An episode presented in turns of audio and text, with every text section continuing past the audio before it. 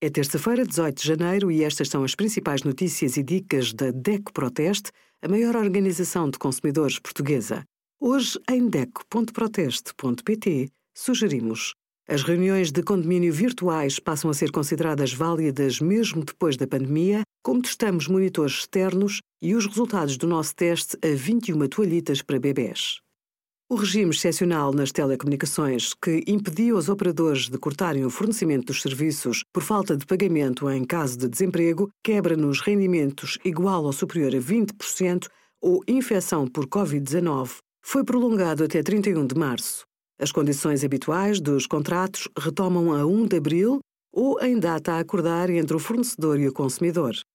Outra novidade nas telecomunicações, em 2022, é a tarifa social de internet, que arrancou a 1 de janeiro por 6,15 euros mensais. Na prática, os operadores tiveram de criar uma oferta só de acesso à internet, sujeita a um preço mais baixo face às opções disponíveis no mercado. Os serviços de streaming também deveriam estar incluídos, uma vez que há conteúdos deste tipo a serem usados, por exemplo, na escola à distância. Obrigada por acompanhar a DECO Proteste a contribuir para consumidores mais informados, participativos e exigentes. Visite o nosso site em deco.proteste.pt.